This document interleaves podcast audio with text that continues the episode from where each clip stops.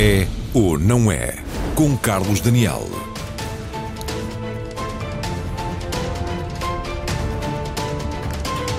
Boa noite e bem-vindos. Faz hoje exatamente duas semanas que um terremoto político sacudiu o país.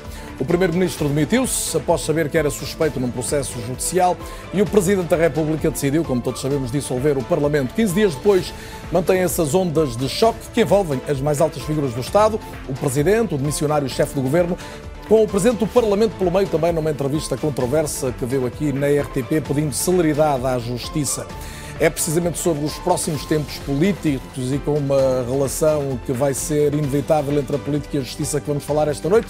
E são meus convidados no É ou Não É, os ex-eurodeputados Ana Gomes, também ex-candidata presidencial, como todos sabem, em 2021. Diogo Feio, igualmente antigo eurodeputado, também antigo secretário de Estado e dirigente do CDS.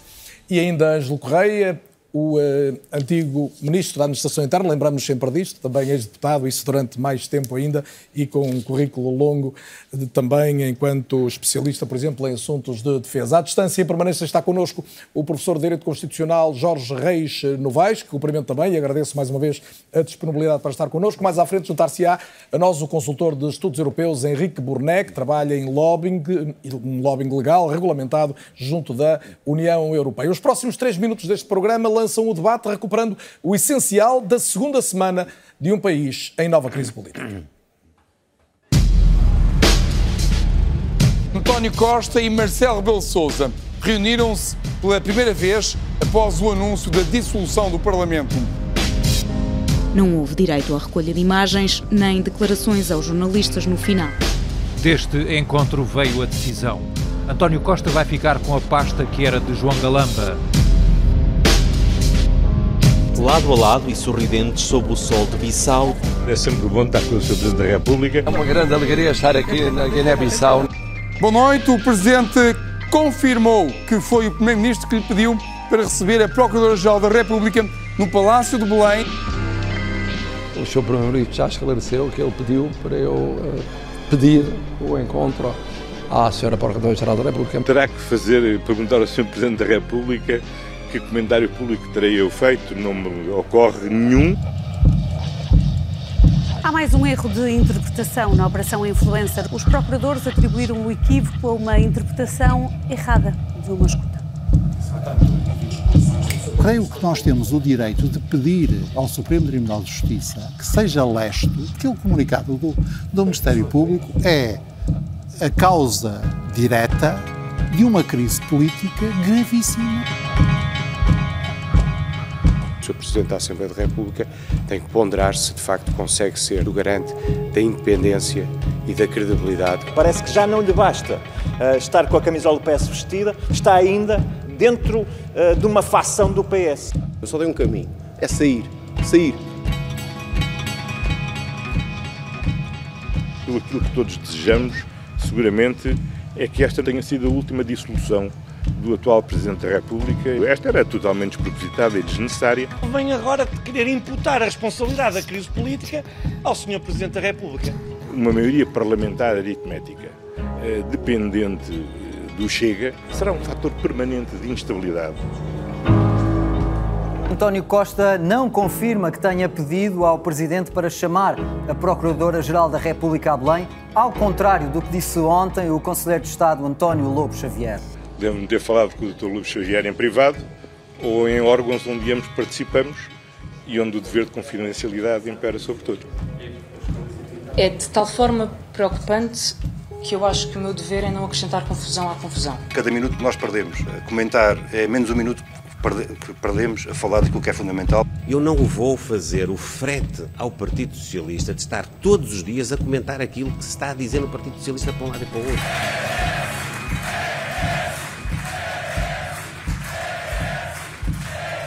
Meu adversário interno tem preferido dirigir-me ataques a mim, mais a mim do que à direita.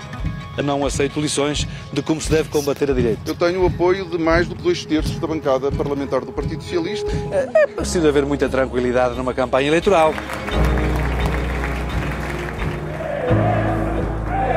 Sejamos pacientes, irritantemente pacientes.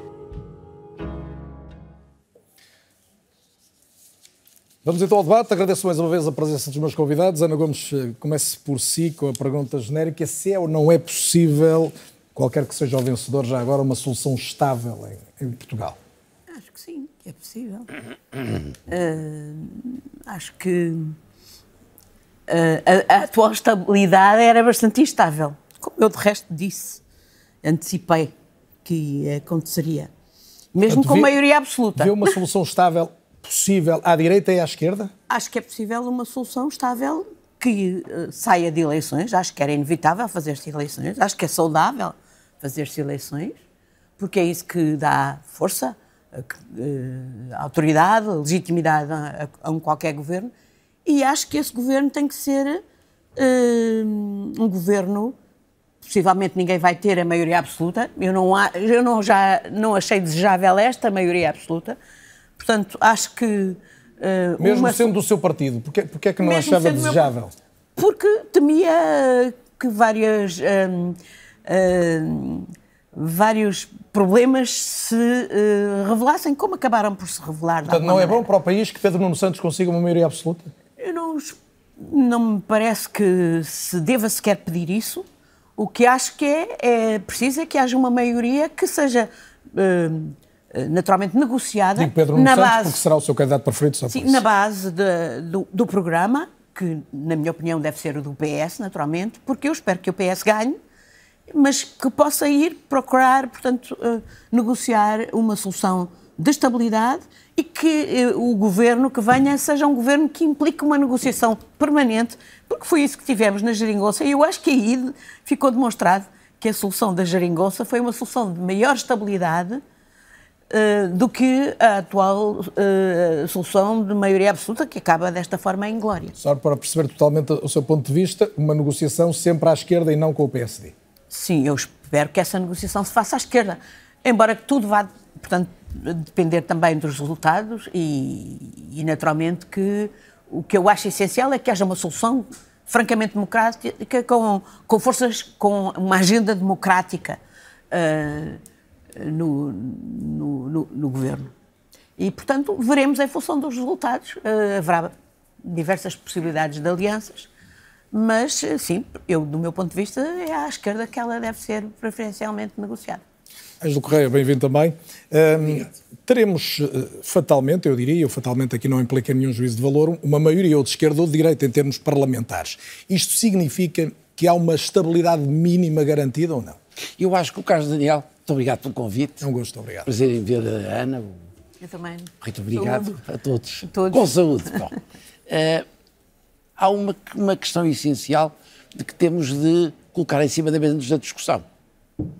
Que não se pode já falar de direita nem de esquerda. A dicotomia não existe. Há várias direitas, há várias esquerdas. E mais, na configuração. Mas não estão cada vez mais afastadas umas das outras as várias direitas Eu e as diria que é diferente. Enquanto que a maioria de esquerda, é possível a maioria de esquerda, portanto, do PS para a sua esquerda, é que integra até o, o, o o Livre, o PAN. tudo isso é possível. E há uma tradição, há uma organização que rendeu durante algum tempo, durante quatro anos, em que, portanto, houve um travejamento comum, houve discussões conjuntas, ou seja, as pessoas prepararam-se para ter um poder sustentável. Isso aconteceu. Do lado do, do PS para a sua direita, há dois tipos de movimentos ou de partidos políticos. Há três, PSD, CDS e o Iniciativa Liberal, que configuram uma possível aliança pós-eleitoral, mas até indo num, digamos, formando um bloco político, digamos, em contrapartida ao bloco que eventualmente o Partido Socialista seria a potência diretora à esquerda, mas há um terceiro partido, há um terceiro bloco, se quiser, ou um terceiro parceiro que está isolado, que é o Chega. Portanto, colocar no mesmo amplexo da direita todos é um erro metodológico, do meu ponto de vista, e não queria ter. Até pela natureza das relações que já foram explicitadas pelos outros três partidos em relação a ele. Logo, não o posso tratar da mesma maneira. Tem o mesmo direito constitucional, tem o mesmo direito de eu eleitor ainda hoje li uma declaração de salvo erro de Luís Filipe Menezes, se não for eh, alguém me irá corrigir, em que dizia eh, não se, não se pode olhar para o Chega de uma forma diferente da que se olha, por exemplo, para o Bloco de Esquerda ou à esquerda. Eh, eh, Aos seus olhos faz sentido que a direita tenha reservas em relação ao Chega que o PS, por exemplo, não tem em relação aos partidos à sua esquerda? há, há duas coisas completamente diferentes. O Chega existe como partido constitucional, existe como partido legal. Os eleitores portugueses são tão eleitores, os que votam no Chega, como os que votam no PS, no PSD, no CDS, no Bloco de Esquerda, é indiferente. Há uma representação política legítima que o Chega tem. Ponto final. E isto é relevante e serve como sinal de identidade relativa, de equidade entre todos os partidos. Essa é a primeira questão. Mas há outra, que é o problema do relacionamento para a construção de um poder. A construção de um poder é diferente. Enquanto eu há pouco refalava da questão de, de, de, de uma certa, um certo travejamento conjunto. Pelo menos foi testada uma solução à esquerda. Foi testada, essa, essa foi praticada, hoje essa prática. Do lado do centro-direita, não há. Não há, e pior que isso, pior, é, a vez mais importante, houve com o CDS e dá resultado. O Iniciativa Liberal não sabe, conchega a um problema essencial. Não é discutir a sua existência, não é negar a sua existência, é saber o que é que quer o seu Chega. Nós percebemos uma coisa em Portugal muito clara. A mim preocupa muito, olha, preocupa muito agora nas eleições argentinas haver um tipo daqueles eleito presidente. Mas foi eleito num país civilizado como é a Argentina. Ou seja, o que é que está por detrás dos 55% do seu Milley? São causas sociais. São questões reais que as populações têm e, não e nós já vamos poder olhar mais, mais a fundo, mas eu gostava de perceber, do seu ponto de vista, se Luís Montenegro faz bem, e ele hoje repetiu outra vez, e de um modo claro, em dizer com o Chega não haverá acordos, não haverá governo. Faz bem É a sua decisão, não discuto.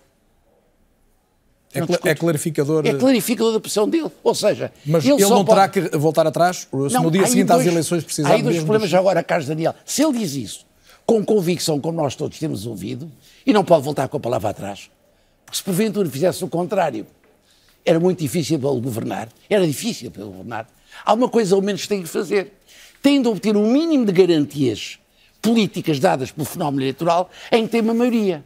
E para isso era preciso uma coisa que não está a fazer, que era a coligação entre os três partidos que se, que se têm obrigatoriamente de articular entre si antes das eleições, que é a Iniciativa Liberal, o CDS e o PSD. Já vou, obviamente, gostar de ouvir a opinião do Diogo Feio, mas eh, então o senhor uh, entende que seria favorável para uma solução política e de governo à direita uma coligação pré-eleitoral que envolvesse PSD, Iniciativa e CDS? Com, com, ouça, se o PSD não fizer, o método onde vai-lhe retirar um conjunto de deputados que são essenciais para ele ter maioria.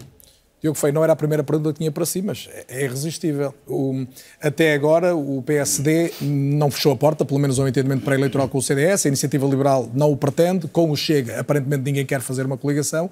O que é que é melhor para o CDS e para o país? Bem, o que eu acho que é melhor para o país é, de facto, haver esse acordo. E estou já a responder essa pergunta diretamente, mas eu antes queria fazer um, um ponto prévio. Eh, o início deste programa foi, aliás, bastante feliz com a referência de há duas semanas em Portugal houve um terremoto político. E depois temos toda uma peça que o, que o demonstra.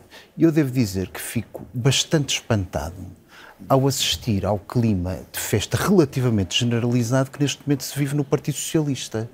É eh, aplausos, abraços, sorrisos ao camarada para cá, ao camarada para lá. Parece que nada se passou durante estes últimos anos eh, eu acho que era preciso uma autocrítica em relação a tudo aquilo que aconteceu. Porque se nós estamos a discutir o que estamos a discutir hoje, se estamos a discutir um presente e um futuro, é porque tivemos um passado. E foi um passado Uh, a Ana Gomes é um exemplo de alguém que fez essa autocrítica no, no Partido Socialista, mas é quase, contam-se pelos dedos da mão quem, quem faz isso. Parece que estamos quase num Titanic com o barco a afundar e com a banda toda a tocar. Mas todavia há fico, sondagens, Diogo, que indicam que o Partido Socialista, mesmo Ouça, no atual contexto, pode ser favorito a ganhar as eleições legislativas. As sondagens, deixa-me só dizer, eu acho que as sondagens uh, ainda vão depender de muitas coisas. Deixa-me dizer porquê. Porque eu. Uh, não acredito no fado da instabilidade para o nosso, para o nosso país. E devo dizer que Portugal, nos últimos quatro anos, viveu em instabilidade. E veio, conseguiu um fenómeno político que eu acho que é único, que é ter uma maioria absoluta num só partido em que se vive em instabilidade absoluta. Eu acredito muito na possibilidade de estabilidade. Estabilidade essa que, na minha opinião, passa por dois pontos: o fim do ciclo socialista e o aparecimento de novidades políticas. E se nós olharmos para aquelas que são as caras que se vão, que vão a eleições, qualquer um dos dois candidatos do Partido Socialista, o líder do PSD, eh, a liderança do CDS também, não trazem, de facto, novidades. E eu acho que A verdadeira possibilidade de uma novidade seria a de um projeto mobilizador entre os partidos do centro-direita em Portugal, evidentemente tendo como motor o PSD. E excluindo, e excluindo o Chega. Incluindo, vou dizer quem é que inclui, e, e vai perceber E que o Chega não está. deduzir. Que o Chega não está. Eh, incluindo o PSD, incluindo a Iniciativa Liberal, incluindo o CDS, incluindo moderados e reformistas à esquerda, incluindo eh, outras forças Portanto, políticas. uma frente mais alargada e pré-eleitoral. Pré-eleitoral. mas Liderada que, por Luís uma coisa, Montenegro. Repara uma coisa, liderado por Luís Montenegro, com capacidade de liderança, que vai ser um aspecto fundamental, mas eu não me ficaria aqui, eu compreendo bem a referência do Engenheiro Ângelo Correia à questão do metodonte. Todos nós sabemos que, por exemplo, se tivesse existido uma coligação pré-eleitoral nas últimas eleições, não teríamos tido maioria absoluta do Partido. Socialista. Exato. Agora, eu vou para além disso. Eu acho que o projeto tem que ser um projeto de natureza política, que tenha bases programáticas e que traga algo que as pessoas necessitam em absoluto. Esperança. Esperança em relação ao futuro e que se Duas discuta- perguntas para respostas eh, sintéticas, Diogo, para podermos avançar. Uma é, parece nesse contexto que é possível uma maioria à direita? Acho que é se houver um projeto mobilizador e que trate daquilo que são os problemas das pessoas. As pessoas, com toda a sinceridade, olham para estas questões, acompanham relativamente Já lá vamos falar mais do, projeto. do- Segunda pergunta para a resposta relâmpago, se puder. O Luís Montenegro tem insistido em que não governa se não ganhar as eleições. Faz sentido que mantenha isso? Eu acho que com esta, com esta solução não só ganhará as eleições, como tem grandes possibilidades de ter uma maioria absoluta. Por isso mesmo é que eu acho que ela é uma solução estável. Ana Gomes, eh, faz sentido eh, aos olhos de alguém que, até em função da, da- da explanação do Diogo Feio, eh, porque, ou melhor, não é faz sentido, é porque é que nós hoje, com o PS a viver este momento difícil, que resulta da queda de um governo de maioria e, e que de facto não foi muito estável, pelo menos, eh, estar à frente em algumas sondagens e haver a sensação de que pode voltar a ganhar? Antes de mais, deixe-me dizer que o que define a natureza democrática de uma força política não é só o ser eleito. Hitler também foi eleito. E, no entanto, teve um comportamento completamente antidemocrático. Portanto, nós temos que ver quais são os programas. E quando temos, estamos perante partidos racistas, xenófobos, um partido racista xenófobo, é evidente que quem é democrata, incluindo à direita, eu faço a justiça de não eh, misturar a extrema-direita racista e xenófoba com outra direita que é civilizada e democrática realmente e pró-europeia. Ah, portanto, essa é uma distinção As garantias fundamental. do líder do PS, designadamente, eh, é uma- sossegam-na em relação a um futuro entendimento com o Chega? Eh, Olha, e ainda o- há bocadinho o Carlos Daniel fazia alusão a uma voz dentro do PSD, Luís Filipe Menezes, que certamente representará outros dentro do PSD que acham, e é- sabemos que há mais vozes que acham, que não deve haver fronteiras e que, de facto, se for preciso fazer uma coligação com o Chega, faz-se uma coligação com o Chega. Eu bem sei que Montenegro disse eh, não é não, mas não sabemos e haverá muitos que, como Menezes, pensam de outra maneira. E, de facto, isso é dramático, do meu ponto de vista, para a democracia. E, é, e, e estou de acordo que foi exatamente a incapacidade de Rui Rio de fazer esse tipo de demarcação que acabou por também contribuir para dar a maioria absoluta ao PS ah, em, em, em, em 22. Ah, Ainda a sua questão. hum, é, ah, sim, estamos perante uma situação de gravidade política inaudita no nosso país. Quer dizer, é que nem sequer é comparável. Estamos a falar de uma investigação a um gabinete de, um, de a pessoas do gabinete do Primeiro-Ministro e o próprio Primeiro-Ministro eh, eh, a, a ser, eh, Suspeito, portanto, estando, sendo alvo, Alvo de um inquérito. inquérito. E é evidente que é fundamental exigir celeridade à justiça pelas implicações que isto teve e, e, e, Já lá vamos à que questão vão da sempre- relação com a justiça. Em relação à sempre questão ter. política, Ah, mas não há dúvida que as disfunções que já se, ah, ocorreram da justiça, que são de modo a, ahm, a deixar perplexos os cidadãos, no mínimo, ah, acaba por contribuir muito para uma certa campanha de vitimização que alguns pretendem fazer nesta crise. Ah, e, ah, e, por outro lado, há um registro, e os cidadãos não se esquecem um registro do que, apesar dos problemas, que não são problemas, que são problemas que, obviamente, se suscitaram com o governo, com este governo, ah, por escolhas que o Primeiro-Ministro fez, de pessoas muito perto de si, no seu gabinete, porque é essa a razão realmente essencial porque ele se demite, uh, mas as pessoas não perdem de vista o que é o balanço geral do, da governação PS nestes últimos oito anos. Uh, comparado, inclusivamente, com o que está para trás. E isso, mais o, o sentimento para muitos de perplexidade, de pensar que há aqui qualquer uh, coisa que não se consegue ver, uh, que de justifique forma de forma evidente que a única alternativa era a admissão do Primeiro-Ministro, que concorre para que muita gente, de facto,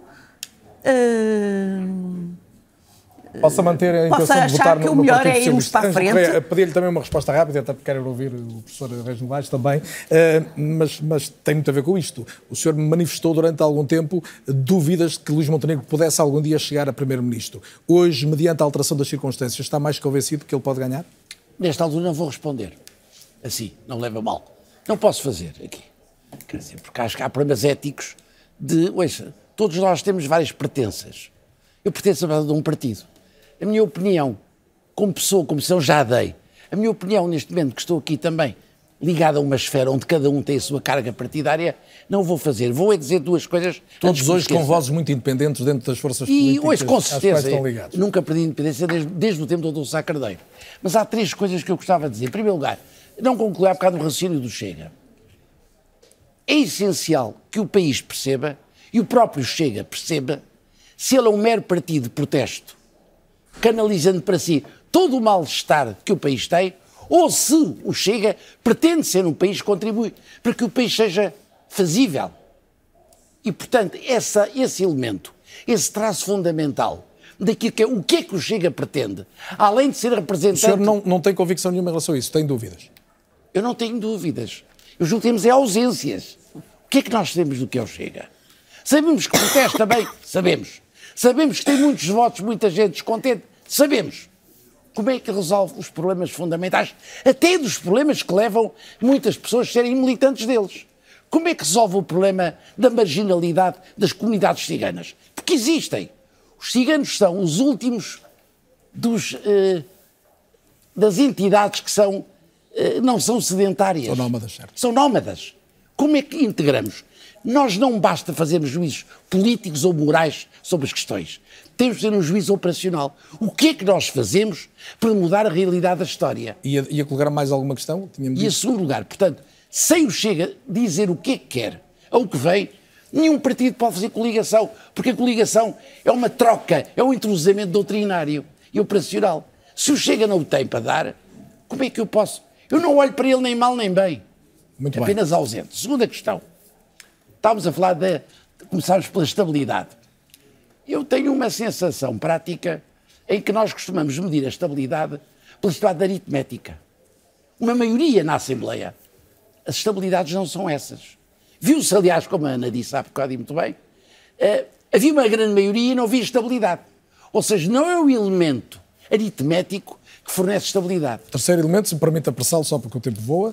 É a capacidade de diálogo, de pactar, de consensualizar. Subscrevo, é isso. E que pode ir para além da própria Nesse coligação de sentido, suporte. e para concluir o raciocínio, se a maioria de esquerda, e voltando articulando isto com o Chega, se a maioria de esquerda não tiver maioria absoluta, e se porventura ficarem em presença duas grandes minorias, a de esquerda e a liderada pelo PSD, com o CDS e o Bloco e o Iniciativa Liberal, o papel do Chega é vital. Sabe para quê? Porque pode derrubar qualquer governo. Ou seja, nós não percebemos ainda uma coisa essencial. O papel do Chega, no caso de não existir uma maioria de um lado ou do outro, pode contribuir apenas para novas eleições a seguir. Eu chamo a atenção que os partidos são obrigados a dar o máximo. Isso percebe-se naquele quadro inicial que traçou, que no fundo três blocos em que o Chega é um bloco à parte, porque se considerássemos o Chega à direita, uma maioria isto, haverá isto sempre. não é um recado. É uma obrigação que os partidos têm de darem o máximo para servir o seu país. Jorge Reis Novaes, Não bom- esquecendo que boa isto pode noite acontecer. E bem-vindo também mais uma vez ao É ou Não É. Obviamente já terá tido vontade de se pronunciar sobre alguns destes temas, mesmo a partir do, do prisma uh, constitucional, que é normalmente o seu, mas eu gostava de ouvir a sua opinião sobre a questão da governabilidade. Nós estamos num cenário político-partidário mais atomizado, nunca tivemos, como na última legislatura, tantos, tantas forças parlamentares representadas, tantos partidos representados no Parlamento, temos um horizonte de uma distribuição, uma divisão de votos ainda maior, com perda de eleitores, pelo menos do, do Partido Socialista. O que é como é que olha para esta questão da governabilidade? Como é que vai ser possível encontrar estabilidade mínima no país? Pois, eu estava aqui, muito boa noite, obrigado pelo convite. Eu estava a ouvir os outros convidados e, e, estou bastante em desacordo com aquilo que tem sido, que tem sido dito exatamente sobre essa questão da governabilidade e da estabilidade. Porque penso que tem sido, tem sido confundido muito a estabilidade política em que o país tem vivido nos últimos tempos, nos últimos anos, com a instabilidade mediática, isto é, a instabilidade de, uh, que, que, tem origem em vários casos, aquilo que se tem designado por casos, casinhos, mas que ao longo destes anos, destes últimos anos, não tem impedido, por exemplo, a aprovação dos orçamentos de Estado, não tem impedido a recuperação da economia, uma imagem muito positiva de Portugal nos mercados internacionais, como se vê pelos, pela, pela modificação dos ratings das agências, e, portanto, tudo, tudo isso, em geral, significa uma estabilidade significativa que foi agora interrompida. E é interrompida porquê? É interrompida porque, independentemente da demissão do governo, do pedido de demissão do governo, que foi aceite, o presidente optou por dissolver a Assembleia da República. É óbvio que tem toda a legitimidade para o fazer e que não é a primeira vez que um presidente da República Portuguesa dissolve uma Assembleia da República contra a opinião da maioria parlamentar. Isto aconteceu com todos os outros presidentes, à exceção de Cavaco Silva. Aconteceu com Ramalhianes em 1983, aconteceu com Mário Soares em 1987 e com Jorge Sampaio em 2004. Portanto, aquilo que o presidente Marcelo agora fez, a esse nível, não é novo. Isto é, tínhamos uma maioria parlamentar absoluta e o presidente dissolve contra a opinião da maioria absoluta. Mas, mas, o contexto é absolutamente novo, porque isso nunca tinha acontecido na decorrência de um processo judicial. O contexto é novo relativamente a uma questão. Aqui tínhamos uma maioria de um único partido, de um só partido, o que significa ainda uma estabilidade maior. Portanto, quando surge a crise política e há que resolvê-la, aquilo que o presidente tem é uma maioria parlamentar de um partido, portanto, uma situação da maior estabilidade política em termos da legislatura e a opção do presidente da República por uma de duas alternativas: ou dissolver a Assembleia, que foi aquilo que ele fez, ou aceitar a indicação da maioria para um novo governo naquele quadro parlamentar. O que o presidente fez foi rejeitar esta última opção e dissolver a Assembleia da República. E o senhor compreende essa decisão? Tomou essa decisão com alguma ligeireza em termos, por exemplo, do tempo que levou a refletir sobre esta questão, que foram dois dias. Isso nunca tinha acontecido antes. Portanto, quando o Presidente faz isto, tem toda a legitimidade, mas devemos, em função da justificação que o Presidente dá, verificar se os argumentos que justificaram a dissolução são plausíveis, de facto, esta era a alternativa que lhe restava, são sólidos, e depois a sua pergunta de há pouco: qual é o nosso futuro a seguir a 10 de março? E aí é que eu sou extraordinariamente pessimista relativamente aos outros convidados, porque eu duvido muito que haja, depois de 10 de março, uma, uma, uma solução possível de um governo estável, sequer uma solução de um governo maioritário. Portanto, aquilo que nós vamos ter, seguramente, depois de 10 de março, são governos minoritários. Será um governo minoritário à esquerda. A esquerda só conseguiria governar se tivesse maioria parlamentar, se tivesse uma maioria absoluta no conjunto dos vários partidos. É extraordinariamente difícil perceber isso hoje, antecipar essa possibilidade de vitória, Porquê? Porque no Partido Socialista, quase seguramente, Pedro Nuno Santos vai ganhar as eleições e pode aguentar a votação do PS, eventualmente até subir, mas vai subir, se subir, muito à subir, custa... Subir em relação às sondagens, não em relação ao resultado há um ano e meio. Sim, em relação às sondagens, mas se subir será muito relativamente a um parceiro de uma eventual coligação que será o Bloco de Esquerda. Portanto, em termos da esquerda no seu conjunto, muito dificilmente haverá uma maioria de esquerda, o que significa que, na prática, a esquerda não conseguirá governar. Não será possível um governo minoritário de esquerda, porquê? Porque nessa altura há uma maioria à direita e o governo não passa na Assembleia da República. À direita é a mesma coisa, por razões diferentes, mas é a mesma coisa. Isto é, só seria possível a direita governar com uma aliança que incluísse o Chega. Como o líder do PSD descarta essa possibilidade, ainda hoje o reafirmou, e diz que só será governo se for o partido mais votado, não vejo como se poderá formar um governo à direita e, se se formasse, seria ou um governo minoritário ou um governo de aliança com o Chega, que teria os problemas que conhecemos. Portanto, aquilo que nós provavelmente tivemos foi a troca de uma maioria parlamentar absoluta por uma sucessão de crises e de instabilidade que se vai seguir a, a, após as eleições. Eu duvido muito que nessas circunstâncias seja possível a algum governo fazer aprovar um orçamento no final do ano. Portanto, nós vamos ter uma dificuldade enorme na formação do novo governo, num período em que o presidente não poderá convocar novas eleições, nos primeiros seis meses, portanto, isso só poderá ser feito a partir de setembro, e duvido muito que seja possível uma solução estável. Muito obrigado. E, portanto, Já... quando nós comparamos aquilo que existia e o que provavelmente vai existir depois de 10 de março, poderemos perguntar ao Presidente da República o que é que ganhamos com isto. Quando eu digo com isto, não é a crise do governo, porque essa estava criada pelas razões que conhecemos, independentemente da decisão do Presidente. Eu, eu, eu refiro-me à opção presidencial pela dissolução. Os argumentos que o Presidente invocou a meu ver, são muito frágeis. No fundo, quais são?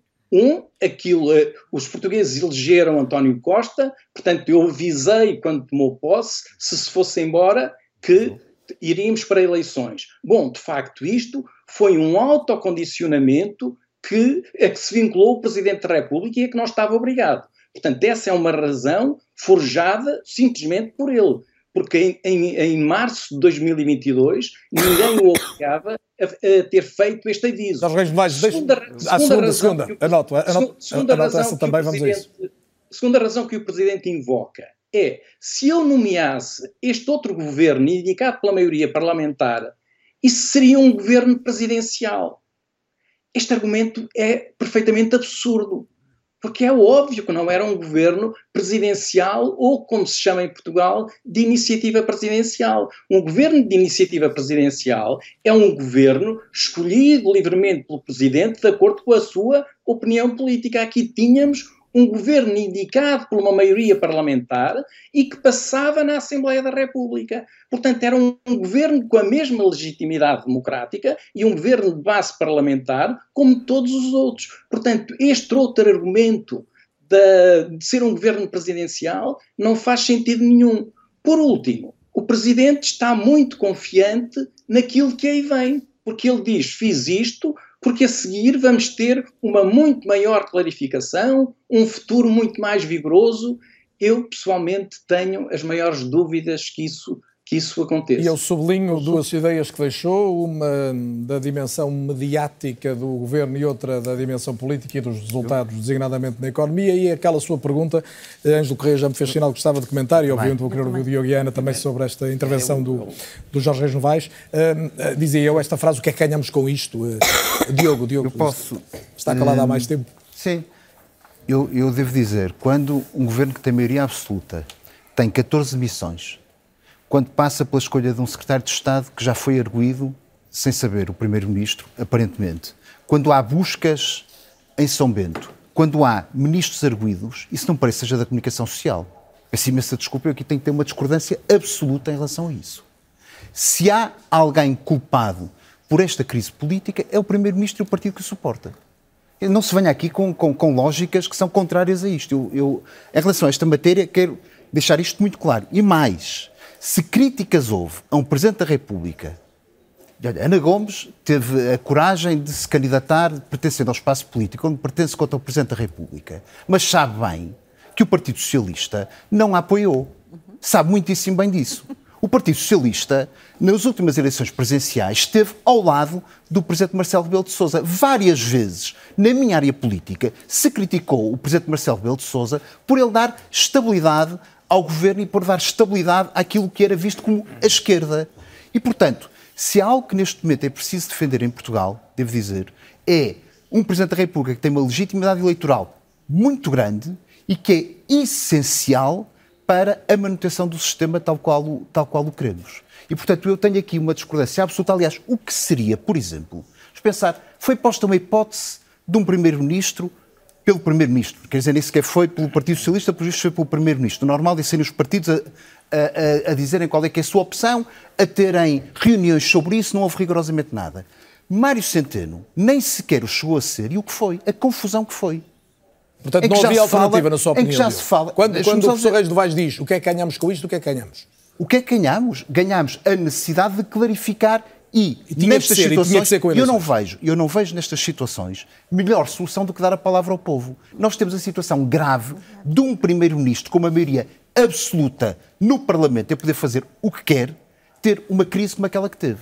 E, portanto, eu em relação a isso não posso, não posso eh, concordar, por muito que até gostasse eh, de o fazer, com este género, com, com, esta, com esta posição. Não foi uma crise mediática. Ficou claro. É uma crise... Não, mas já agora, só eh, dois pontos. Um eh, que tem a ver com a questão do Chega e a referência, a referência ao Chega o Chega é muito uma baliza do nosso, do nosso sistema. E eu discordo completamente daquelas que são as ideias que o, Chega, que o Chega apresenta e não verão uma única vez um qualquer apoio eh, ao, partido, ao partido em causa. Mas temos que nos relembrar que o Partido Socialista, António Costa, chamou, numa opção política legítima, o Bloco de Esquerda e o Partido Comunista Português para a lógica da governabilidade. Lembra-se que antes falava do arco da governação, onde esses partidos não entraram não entravam.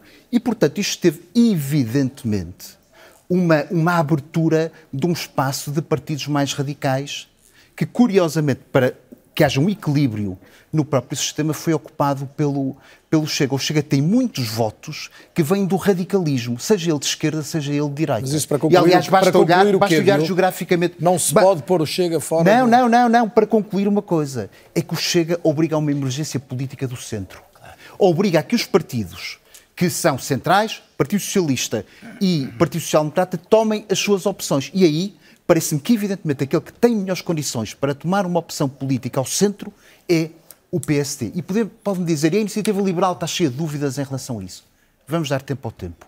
Olha, temos janeiro quando, para eleger um Isso significa que um quando Luís Montenegro insiste em que Pedro Nuno Santos defina se viabilizaria um governo minoritário do PSD, está a fazer bem? Não, não, a minha questão não é essa. A minha questão é que eu acredito que pode haver uma solução de maioria absoluta eh, eleitoral com um, aquela que eu lancei aqui como uma ampla frente centro-direita centro-direita em Portugal. Se não Mas, houver, olha, também deixe-me dizer uma coisa. Mesmo com essa frente, se a votação do Chega for muito expressiva, não dará maioria. Estamos os dois de acordo seguramente sobre isso. Eh, Se for, não Nesse sabemos sentido, vai ser, o PS não deve, o que é que acontece ao Chega o PS deve ponderar uma viabilização do governo minoritário à direita, é a sua opinião.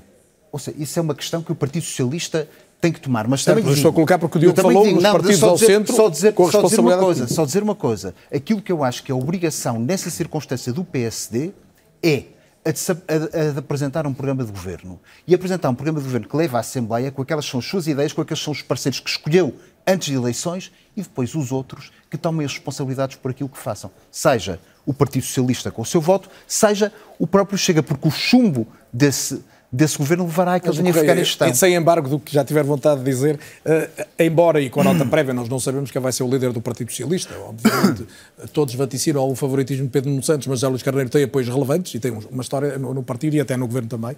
Um, mas o, o, PS deveria deixar claro, uh, e, e, digo isto porque José Luís Carneiro já disse que não será por ele que o Chega será um dia poder no país. Pedro Nuno Santos deverá ter, dizer a mesma coisa, ser claro em relação a isto? Devia, mas não é capaz de dizer. Aliás, há duas questões para abordar aquilo que está a ser dito. Nós estamos a abordar aqui dois cenários. Um cenário de dois grandes blocos em que se esvazia o centro. Um bloco liderado à esquerda, que se expande para a esquerda, e um bloco que se expande para a direita. Portanto, nós, na nossa análise, está-nos a faltar uma coisa que é dramaticamente necessária em qualquer regime, qualquer regime democrático, que é coligações ao centro não a. Nos outros países tem acontecido várias vezes. Essas negociações na Alemanha, na, na Holanda, na Bélgica, Na França fazem-se nessa base. Nós fazemos-la ao contrário. Portanto, falta aqui a capacidade e a possibilidade, talvez, real, de os partidos se entenderem ao centro. E quem Isso, isso não significa Bloco Central, pergunto. Não, ouça, chame coligação de centro, chame o que quiser. O único momento, o único momento ou condição que oferece mais estabilidade nacional é uma coligação ao centro. Como é evidente, digam o que disserem, o maldito Bloco Central, chamem o que quiserem. Mas ninguém pode dizer que no tempo do Bloco Central houve os escândalos que houve em governos monocolor. Não houve. Ninguém pode dizer isso. Isto é uma coisa e o senhor viveu essa realidade por dentro? Vivi, estava lá, Estava lá não era governo. membro do governo, mas era deputado. Portanto, nós não conseguimos em Portugal criar uma democracia que governe o país ao centro. Isso é um handicap terrível, um erro terrível. Segunda questão. Há pouco o Sr. Que falou, falou da estabilidade que existia e, digamos, a não razoabilidade do Presidente da República em ter dissolvido a Assembleia. O Sr. Doutor esquece duas coisas essenciais. A crise não decorre apenas do ato solitário do Sr. Primeiro-Ministro pedir admissão. A crise é também uma consequência de um conjunto de atos que se vinha a verificar na vida do Partido Socialista e no comportamento judicial de alguns dos seus membros. Logo, com que legitimidade e dignidade política se diz ao país Primeiro-Ministro está fora, então tudo é igual. Com que legitimidade, legitimidade lá estão? Como é que seria Com legitimidade-? Mais, pior do que isso. Como é que se pode dizer, nós falamos da estabilidade, no sentido da maioria política, maioria aritmética e do grau de adequação aos objetivos que as pessoas têm e como vêm resolvidos o problema, os seus problemas. Nós temos passado, Carlos Daniel, dois anos a ver a erosão dos três pilares fundamentais que um governo socialista tem e que só o destrói em vez de construir. A habitação, a saúde e a educação. Como é possível estar a dizer ao país a estabilidade continua presente quando as pessoas andam indignadas em todo o lado e Deixa-me incapacitadas do pegar PS nessa é última ideia para ouvir a Ana também. Ana, já ouviu também Eu, eu- uma série eu- de... eu só gostava de dizer, eu, eu, eu acho que qualquer presidente tem muita sorte se tivesse o. eh, como já teve, o- como o professor Reis Novaes, como já teve o, o, O- presidente Presidente Jorge Sampaio. Sampaio. E compreendo os pontos eh, feitos pelo professor eh, Jorge Novaes, mas aqui eu gostava de chamar a atenção, não era preciso o Presidente refletir muito, porque há muito tempo ele tinha refletido e até tinha anunciado que se o Primeiro-Ministro eh, saísse, ele Na iria para posse eleições, Primeiro-Ministro. logo na tomada de posse. Uh, portanto, essa era o normal. E, por outro lado, um, a solução que o Primeiro-Ministro, pelos vistos, tinha em alternativa, que era nomear Mário Centeno, que, que, aliás criou um desnecessário imbróglio para o próprio eh, Governador do Banco de Portugal, eh, não era uma solução realmente eh, democraticamente, em termos do próprio PS, aceitável. Não é um, pri- Primeiro-Ministro, não é dono do partido. Teria que, obviamente, ir consultar o partido. E eu devo dizer que nessa matéria, a experiência de 2004, que de, resto o professor Reis Novaes evocou, só me levaria à, à mesma conclusão que o Diogo disse. eu que é, nem sequer passou Nada- por eleições Quer nenhumas. dizer, eu não quereria ver, eu não, eu não, não imaginaria ver o doutor Centeno, coitado, transformado em doutor Santana Lopes.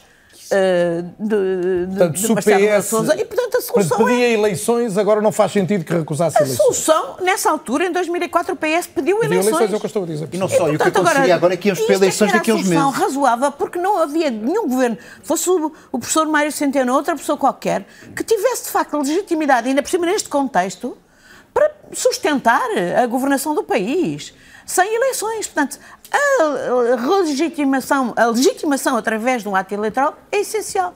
E portanto, eu não estou, eh, felizmente, tão pessimista como o professor Rei Novaes em relação à- às possibilidades de governabilidade daquilo que vier a sair das eleições, porque acho que em última análise o povo, o povo é sensato, o povo escolhe. E se, o, ser se o povo der uma vitória com maioria relativa ao PSD, hum, Pedro Nuno Santos em algum momento deve equacionar a viabilização desse Não, governo? não era Eu ele queria não a ser capaz, opinião. como dizia o engenheiro Ângelo Correia. Não é não ser capaz, é, é necessário. Se for necessário, é evidente que ele ou qualquer outro será capaz, porque é uma questão de sobrevivência da democracia, digamos. Mas neste momento não é de todo necessário e nem é de todo Olha, recomendável que essa, que ele dissesse que essa, isso. Que essa afirmação seja eu estou, feita. Eu estou a perceber bem o que a Ana está a dizer, que num contexto a acontecer... Neste momento, na, se a opção do PSD fosse eh, coligar-se ou ter o Chega... O foco é em ganhar as eleições, é ganhar as naturalmente. eleições e, naturalmente, Para já as internas. O nosso adversário é a direita. Não. E é a direita, uh, uh, em primeiro lugar, uh, é evidente, toda, é impedir qualquer solução antidemocrática e depois, naturalmente, combater a direita, porque ele, eu acredito, e eu acredito também que ainda há ideologia. O grande problema é que as ideologias foram pervertidas por aqueles que se dizem defensores da social-democracia e até do socialismo e depois fazem exatamente o contrário. Quer dizer, quando o, o Sr. Ângelo Correia fala aí, quantas vezes eu não disse, eh, as soluções que eu vi uh, estarem a ser impedidas de desbloquear os problemas que temos na, na saúde, na escola pública, na própria habitação, é porque podem-se dizer socialistas, mas não são políticas socialistas aquelas que não resolvem estes problemas essenciais. Portanto, eu espero que uma governação socialista. Está a ser otimista que o está a dizer... venha a resolvê-las. Não é que eles tinham políticas, você assume que tinham políticas. Oh, Ana, isso é de um grande otimismo. Não, até acho que não, tínhamos mas... políticas e que, em alguns casos, foram bloqueadas por alguns, por, olha, pela questão do dinheiro, porque realmente, e não nos venham dizer que não há dinheiro, há dinheiro, ah, até há almofada claro, do lado só... da doutora Medina. Exato. Foi o primeiro-ministro que terminou, eu até acho que o ministro da, da, da Educação é um ministro conhecedor de, dos temas da educação, que fez tudo o que podia, a certa altura foi bloqueado porque o primeiro-ministro tinha dito não há dinheiro para as pessoas. Diogo, o que é que ia dizer? Só, só e a mesma coisa, coisa para os médicos. Eu ia dizer aqui... Essa é que é... Diogo, aquilo que se tem agora o Diogo foi, por favor, aquilo que se tem visto nos últimos tempos, aquilo que se tem visto nos últimos tempos é que o Primeiro-Ministro está muito empenhado em impor uma agenda. Em impor uma agenda que tem a ver com um conflito com o Presidente da República, em primeiro lugar, em segundo lugar, com a questão judicial e, em terceiro lugar, com as contas certas. Aquilo que tem que fazer a oposição é contrapor uma outra agenda. O Geranjo Correia referiu aqui, com a questão da educação, com a questão da habitação, com a questão da saúde, com aquilo que sofrem os portugueses com as greves, que estão preocupadíssimos. Se a esquerda entrou na agenda da direita, a direita deve entrar na agenda da esquerda. Se quer que eu diga, olha, todos aprendemos eu, essa lição. Eu, não, não, claro. Eu, eu, sobre isso, devo dizer uma coisa que se calhar pode, pode... Há muita gente da minha área, mas eu estou aqui como um comentador independente em relação a estas matérias e que vejo a matéria. Há mais vida para além do orçamento. Claro. Acho que se aplica agora claro. claramente. Claro. E a discussão orçamental não deve ser a central. Deixe... Vamos ver como é que o Partido Socialista reage ele próprio com o novo líder se vai fazer a agenda António Costa ou outra. Agora, eu considero que no plano do centro-direita e num plano alargado, olha, dou-lhe o exemplo do Carlos Moedas, ele teve uma ideia para Lisboa, apresentou à Iniciativa Liberal, a Iniciativa Liberal, publicamente não quis, e depois ele ganhou a Câmara e a Iniciativa Liberal ficou de fora. Deixe-me deixe voltar ao, a Jorge Reis de Vais. Jorge Reis de Vais, uh, tem-se discutido muito se o Presidente da República aceitará ou não que o Chega integre uma solução do Governo. Já falamos aqui muito deste, deste hipotético cenário. Uh, o, o, líder do Chega, André Ventura, tem dito que o Presidente já manifestou que estaria disponível para viabilizar. O, o Expresso titulou na última sexta-feira que aceitaria um apoio do Chega ao Governo nos moldes dos Açores, mas não que integrasse um Governo. Do ponto de vista dos poderes presidenciais, e a questão é, é mais concreta possível, o que é que Marcelo Rebelo de Sousa, que é o Presidente hoje, pode fazer? É muito bem. Só antes de responder a isso... Deixe-me só alertar, de... eu tenho dois minutos e meio até o intervalo e esse é absolutamente é, é muito rápido. Em primeiro lugar, penso que o doutor Diogo Feio confunde duas coisas. Uma é a crise e a origem da crise e outra é a resolução. Na minha intervenção eu falei da resolução desta crise. O doutor Diogo Feio parece estar muito interessado em saber porque é que houve a crise, as questões da justiça, do Partido não, Socialista. Não, não, não, não, é o meu problema. O problema é falar de resolução da crise. Por outro lado, crise. o doutor, o engenheiro uh, Ângelo Correia, Correia uh, começou por dizer que, no entender dele, não há esquerda e direita. E então a solução que propunha, com base nisso, é a solução do Bloco Central.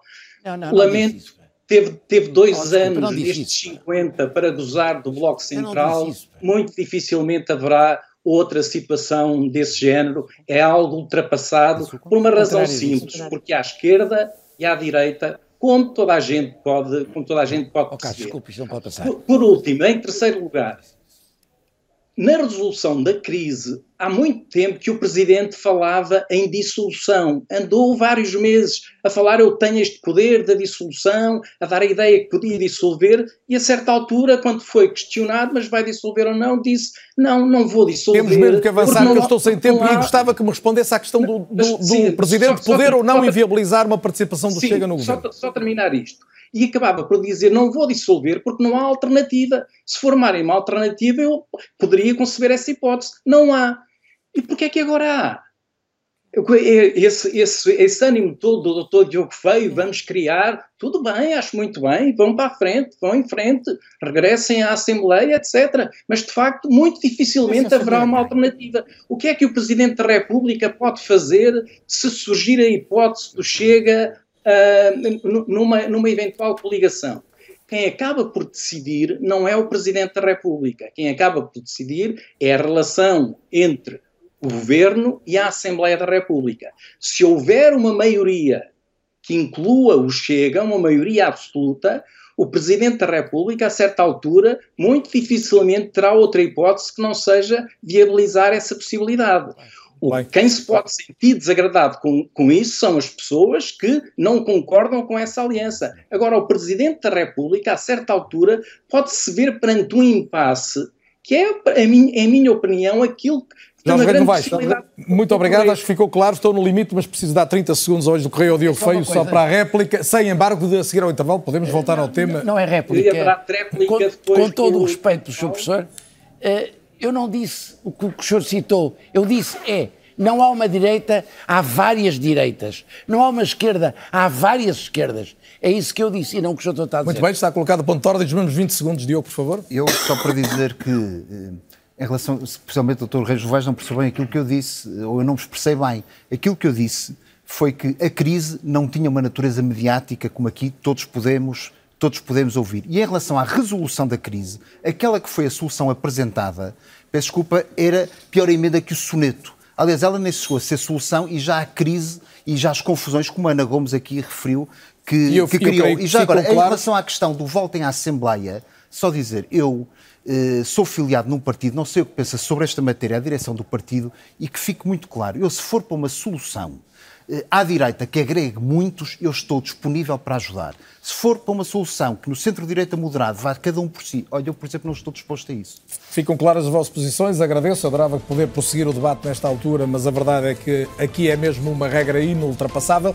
Volto dentro de breves minutos para a segunda parte. Este é o Noé, também com Henrique Burné no painel. Até já.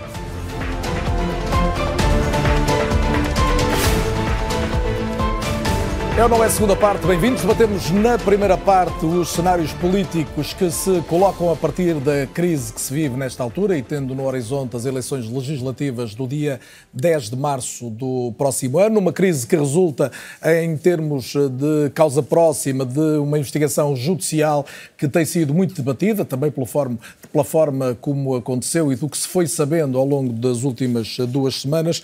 Em pano de fundo temos a ideia de separação do poder político em relação ao mundo dos negócios, concretamente dos negócios ilegítimos, já que em relação aos negócios legítimos haverá sempre ligação inevitável entre as decisões políticas e aquilo que são os interesses, designadamente da atividade privada. É a partir daqui que retomo o debate com os meus convidados, Ana Gomes, Diogo Feio, Ângelo Correia, à distância também o constitucionalista Reis Novaes e agora também com Henrique Borné. Henrique, boa noite e bem-vindo.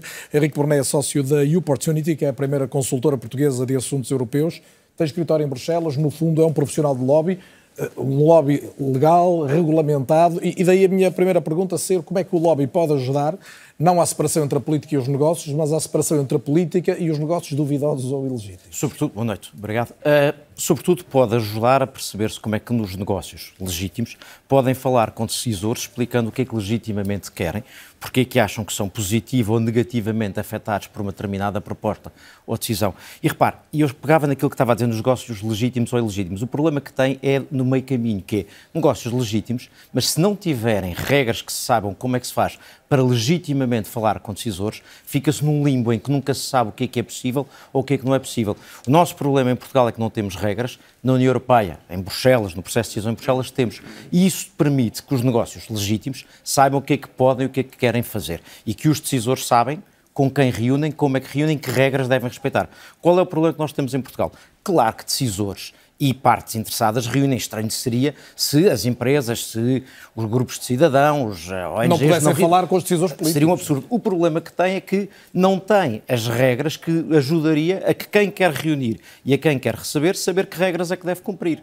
Portanto, o que nos falta em Portugal é regras para podermos balizar uma coisa que existe. Obviamente, a minha pergunta, mas em que isto é diferente da atividade de uma empresa consultora de comunicação ou de um escritório de advogados que também intermediam negócios?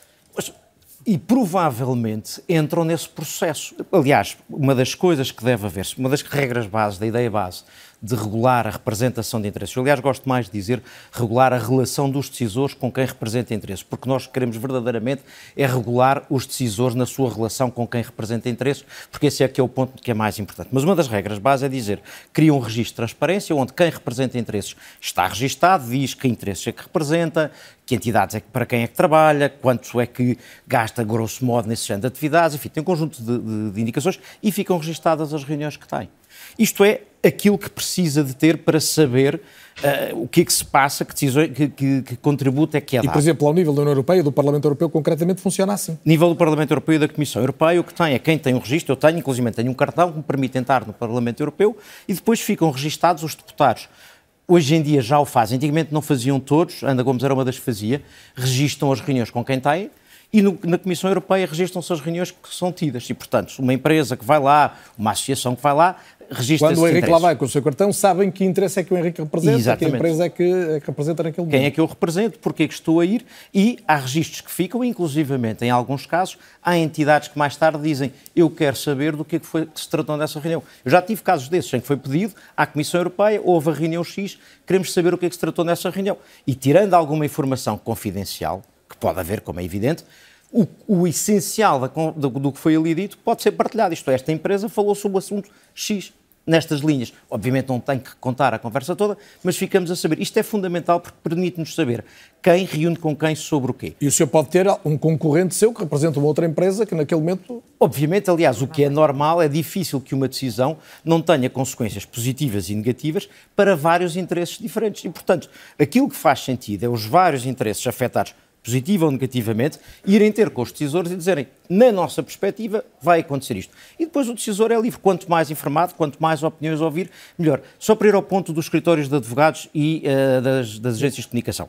Há duas diferenças significativas sobre o processo de decisão europeu e o nacional. O processo de decisão europeu é muito mais legislativo e político. Um, dois, não há um espaço público europeu.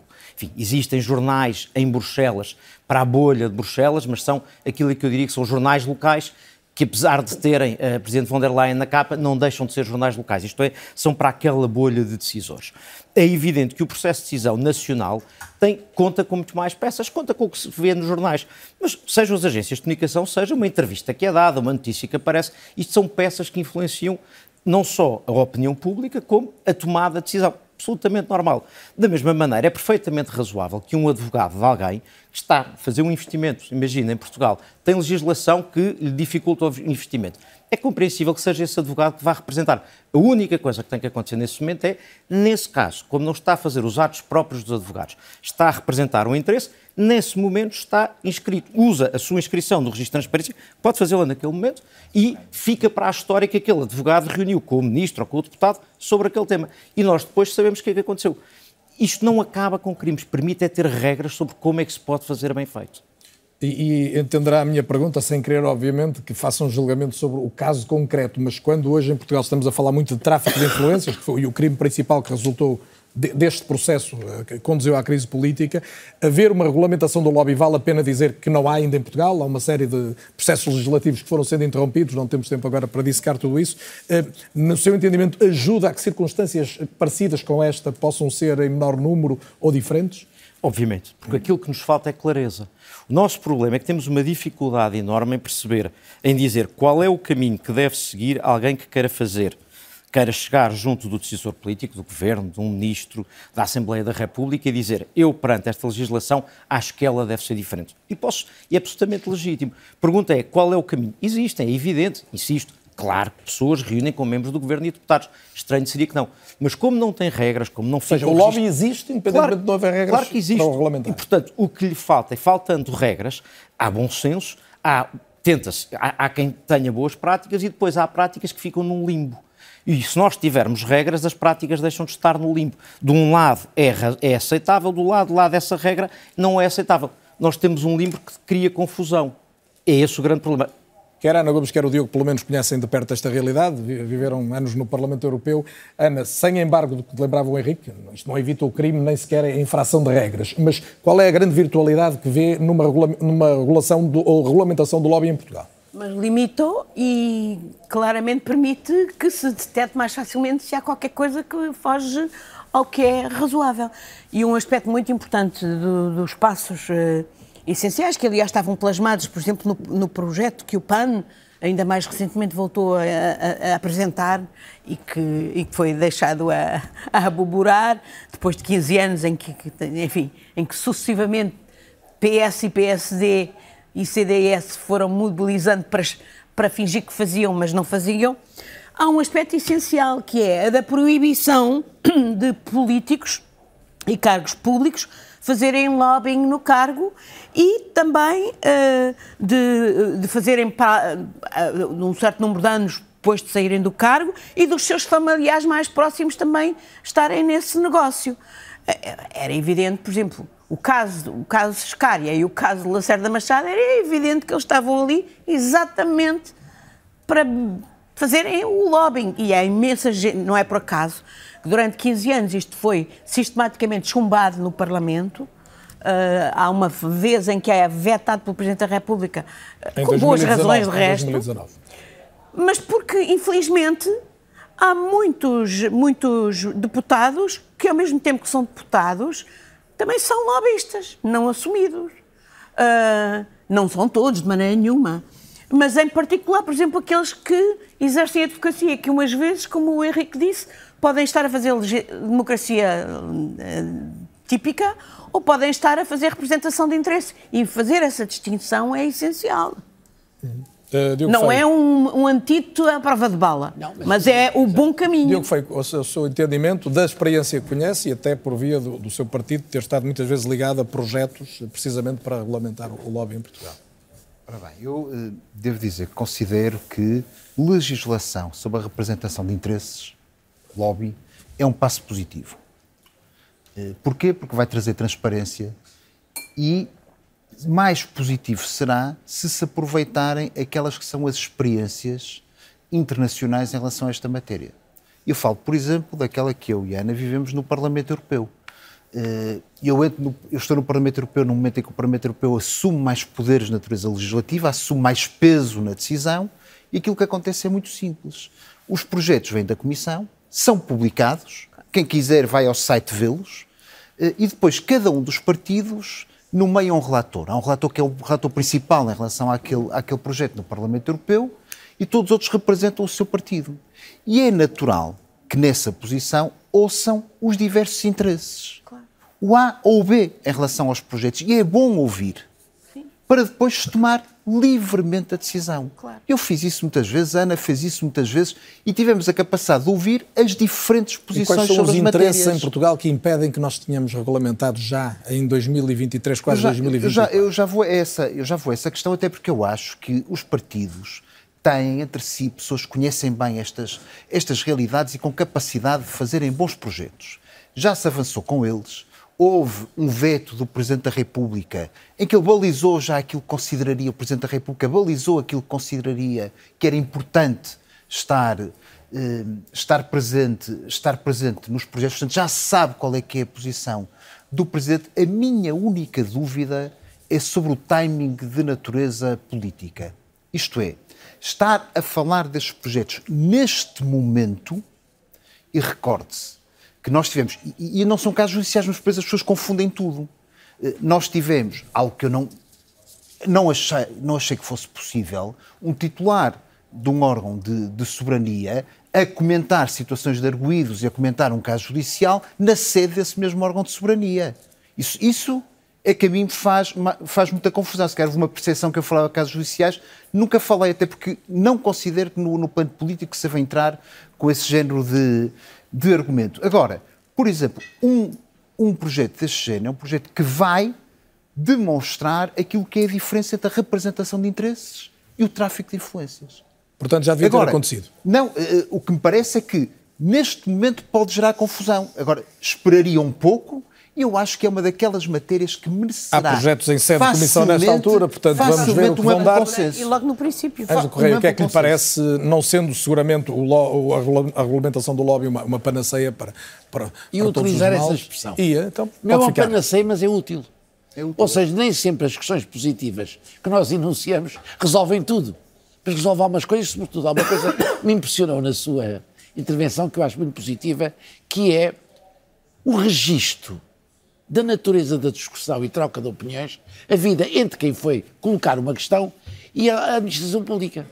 Ficar referido isso é fundamental para a memória, por várias razões. Primeiro, porque há contradições que nós vemos, que há processos em que aparece como a decisão dos órgãos, dos escalões mais baixos da administração, chega mais acima, é alterado.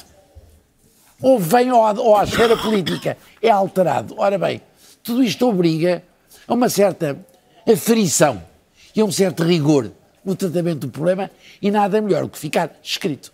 Logo, eu acho que é fundamental porque garante mais transparência, transparência. mais honestidade e eficácia. Eu meço as três coisas em paralelo, paralelo. Quando é que se deve fazer? Eu acho talvez a partir de setembro, outubro. Agora, na situação em que vamos andar, crises e mais crises, porque vai ser, eu acho talvez dá para setembro, outubro. E vou-lhe dizer, não considero fazer um diploma dessa natureza. Nada. Não, não é. Há exemplos feitos na Europa e, portanto, nós, é fácil. Não vamos imitar, não vamos imitar o exemplo americano, não chegaremos lá, mas na Europa há vários países que o praticam. Jorge Reis de Vaz, a sua leitura sobre esta questão, num tempo em que a mistura entre a justiça e a política é óbvia e em que, recuperando uma ideia sua de há pouco, o tempo dos média também, e a exigência de, de, de transparência é permanente nos média, não apenas, nas redes sociais, neste novo mundo da comunicação. Relativamente ao lobbying, penso que seria positivo haver uma lei que o regulasse não, não considero que seja absolutamente indispensável, mas penso que ajudaria, seria positivo por aquilo que foi dito. E, aliás, não fiquei muito convencido com os argumentos do Presidente da República quando vetou o diploma. Tanto quando me recordo, a principal objeção do Presidente é que a Presidência da República não vinha incluída e também podia ser objeto de lobbying. E, portanto, havia essa lacuna. Mas como muitas vezes o Presidente faz, promulga e depois diz que uh, há ali aspectos a melhorar, não percebi porque é que neste caso também não fez isso. Mas eu permiti-me chamar a atenção que, independentemente de ser algo positivo, haver legislação sobre a matéria, tão ou mais importante que isso é uma, existir e reforçar uma cultura de cumprimento das leis existentes.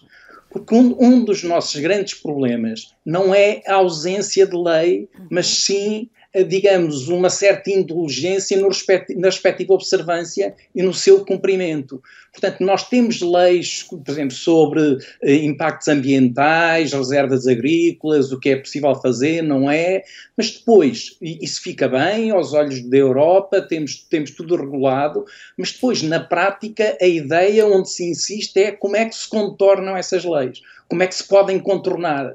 E, e nós ouvimos isto e, e, vemos alimentar esta cultura de não cumprimento das leis, por vezes das próprias autoridades máximas, como o Presidente da República ou o Primeiro-Ministro.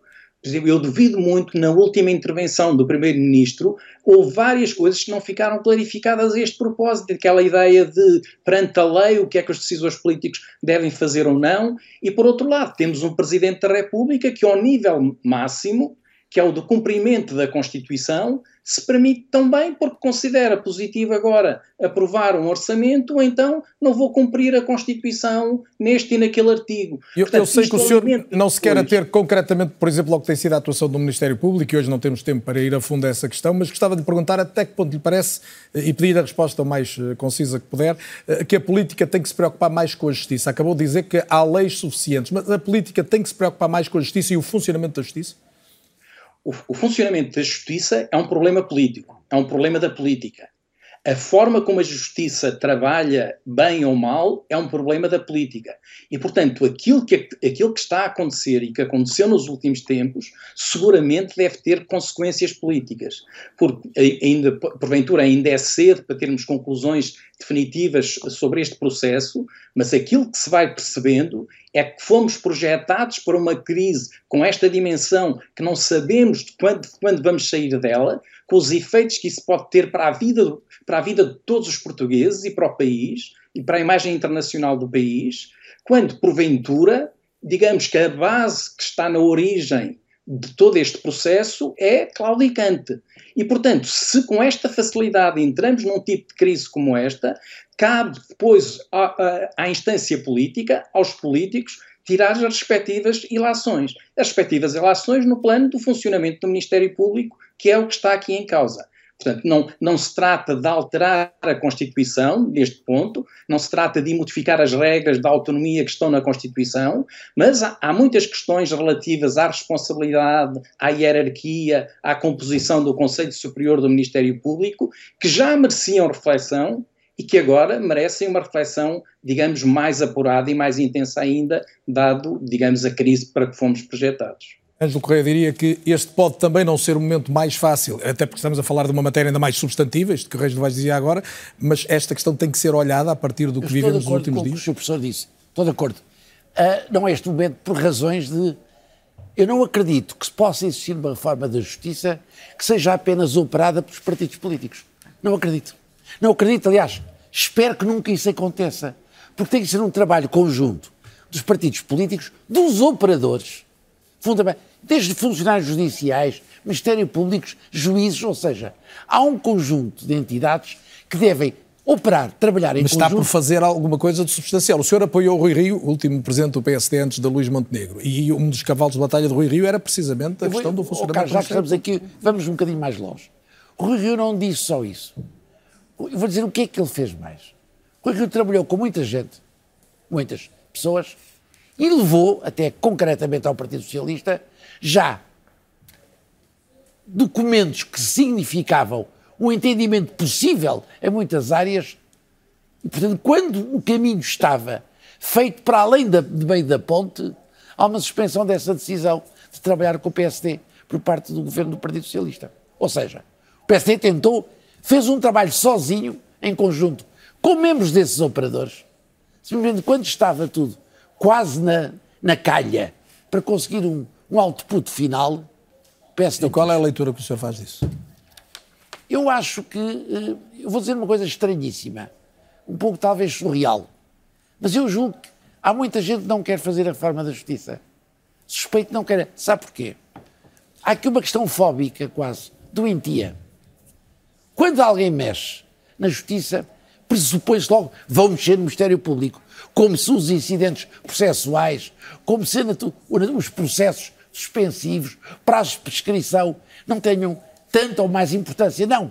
As pessoas concentram-se logo na suspeição que se vai mexer no, no Ministério Público. E, quando se começa a discutir esta ideia, imediatamente, da Justiça em geral, vem logo uma voz do Ministério Público próxima dizer o que eles, eles, políticos, querem é controlar a investigação que nós fazemos. Ora bem, quando eles dizem isso, ou seja, estão a elevar in maxime uma dissuasão máxima para que um político se discuta. Sabe porquê? Porque há muitos políticos que acreditam em Portugal, há muitos políticos que acreditam em Portugal que o Ministério Público tem agenda própria, política.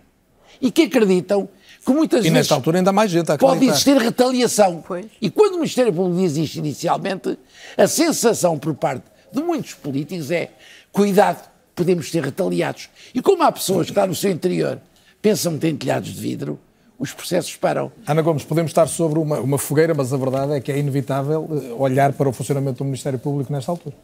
Hum, é inevitável, mas não será nesta altura. Quer dizer, agora temos Sim, não que se vai olhar... legislar nem mudar nada agora. e pedir solidariedade e o máxima transparência e pedir ao Conselho Superior do Ministério Público que, que verifique o que é que se passa. Uh, se, se, os erros são de facto só erros ou se as disfunções são piores. Uh, mas é no, na próxima legislatura que efetivamente se tem que fazer uma reforma. E eu nunca, a, nunca gostei daquele mantra da justiça, ou que é da justiça e a política, porque era a desculpa para não fazer nada, exatamente, e para deixar tudo na mesma. E, e isto não pode continuar na mesma. Aliás, há aquele magnífico artigo da Procuradora Adjunta.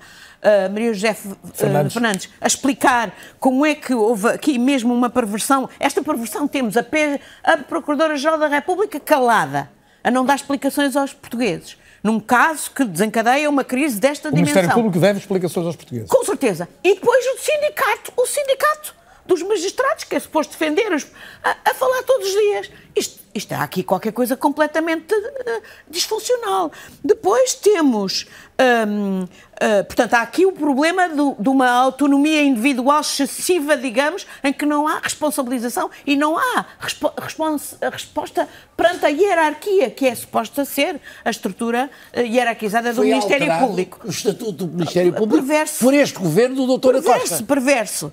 Depois, há, obviamente, dar meios à justiça para fazer perícias. Eu não percebo também porque é que, por exemplo, nestes casos, não usaram a Polícia Judiciária, que tem muitos meios, e que poderia ser essencial, mas além de mais, mais meios são precisos, tecnológicos, humanos, etc., para se fazerem devidamente as investigações. Não percebo, por exemplo, como é que não há investigação sobre os fluxos financeiros, aparentemente, neste caso concreto. Depois, as questões relacionadas, por exemplo, com os recursos sistemáticos que têm, por exemplo, impedido que Sócrates ou Salgado tenham até hoje ido a julgamento. Isso tem que acabar, isso tem que ser revisto. Portanto, e sim, como dizia o doutor Reis Novaes, isto são decisões que cabem aos políticos.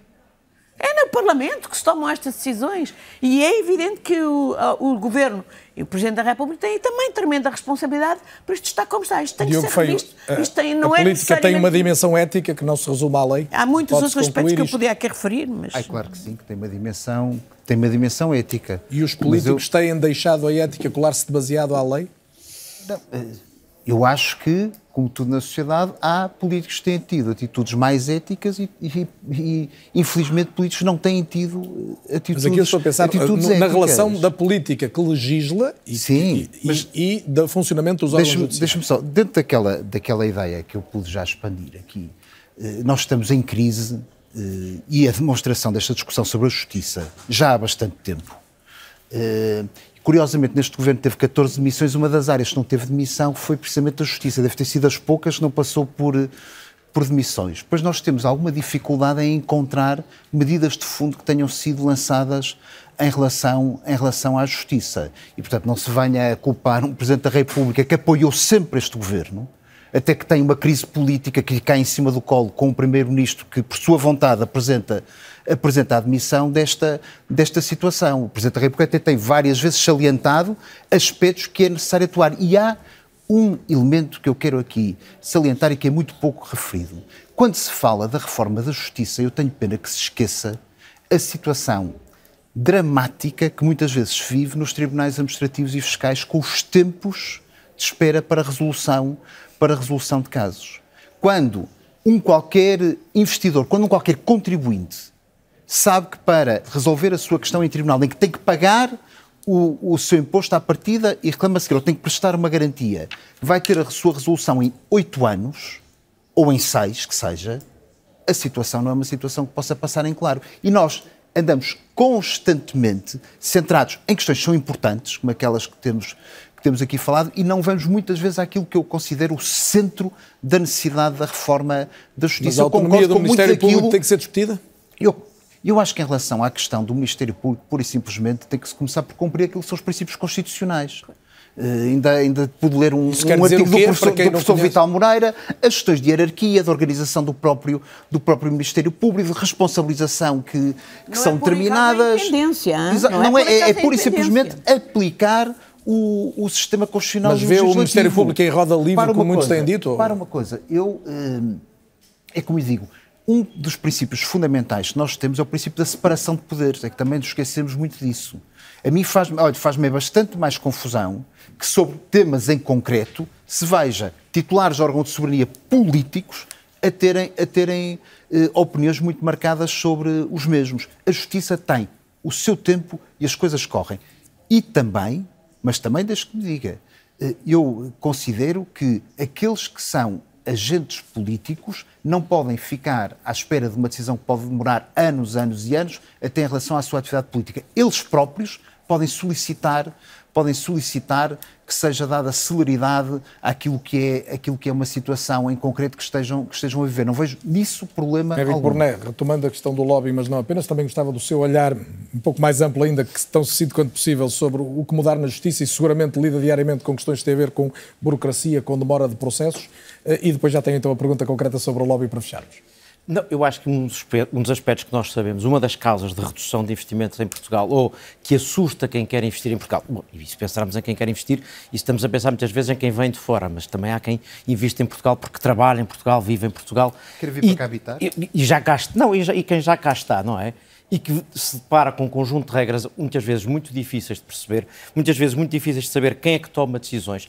E isso, de novo, nós temos um sistema, não é só aqui no sistema da justiça, é, temos um sistema burocrático que torna complicado tomar decisões, toma, eh, torna complicado antecipar o que é que vai ser decidido e, portanto, isso vai dificultando quem investe. De novo, isso só vai potenciar caminhos ínvios às vezes, que é quanto menos transparente, quanto menos previsível é a administração pública, mais outros, outros caminhos se procuram. Portanto, a benefício de uma sociedade mais eh, cumpridora das regras, regras mais razoáveis e mais perceptíveis, obviamente. Mais, do que, mais acima de tudo isso. Há pouco enunciou uma série de regras eh, que regem o funcionamento do lobby e eu fiquei com uma dúvida. O que é que é proibido? Pode-se fazer esta pergunta? O que, é que, o que é que se diz? Isto não pode acontecer para que estejamos dentro das regras essenciais. Basicamente, distingue aqui o que é crime, corrupção é crime, tráfico de influências, que é basicamente prometer ou dar uma vantagem patrimonial, patrimonial não. não patrimonial, em troca de uma decisão que até pode ser legítima e legal. Isto é crime. E depois tem o que é que pode fazer? O que é que pode fazer é reunir com decisores, ou se quiser pôr isto do lado dos decisores, receber quem tem eh, questões para apresentar, ouvi-los, tomar nota do que é que querem fazer e, portanto, do lado de cá, elencar o que é que precisa. Não pode, obviamente, trocar favores, não pode, obviamente, prometer nada em troca do que está a fazer, não pode ah, dar dinheiro, evidentemente, ah, e, portanto, tem que criar uma situação em que, no fundo, tem que olhar para isto como se estivéssemos perante um tribunal. Imagina o decisor político como um juiz que ouve as partes. E, portanto, é o mesmo que é que as partes fazem num julgamento. Dizem algo que vem com maior ou A grande menor... vantagem aqui é que sabemos quem são as partes que Exatamente. vão falar com os decisores. E, no, e, no, e, no, e, no, e no fundo ter o decisor que hum, se procura também de proteger, por exemplo, comi- criando comissões de acompanhamento. Não é uma pessoa só, para que não haja conflitos de interesse. Não. Só há reforma da justiça com um governo politicamente muito forte. E Sem era- receio e muito forte. e a e vontade previsão que nós temos em relação ao futuro não é essa. Reforma da Justiça é a ideia. Tenho um minuto e meio, Jorge Reis Novaes, para fechar o programa, mas gostava de, de- de lhe deixar uma pergunta muito concreta e, e pedir uma resposta que são habituais em si também diretas ao tema, que é eh, uma reforma da Justiça deve começar por onde? Eh, Como acabou de dizer o, o, o- o engenheiro agora, eh, deve começar por um acordo, pelo menos entre os dois maiores partidos. Não é possível em Portugal mexer significativamente na justiça se não houver esse acordo. Porque um partido isoladamente teria toda a reação dos próprios agentes, das corporações e de toda a oposição. Portanto, só com um acordo entre os dois principais partidos é que será possível avançar numa, numa reforma mais, mais profunda.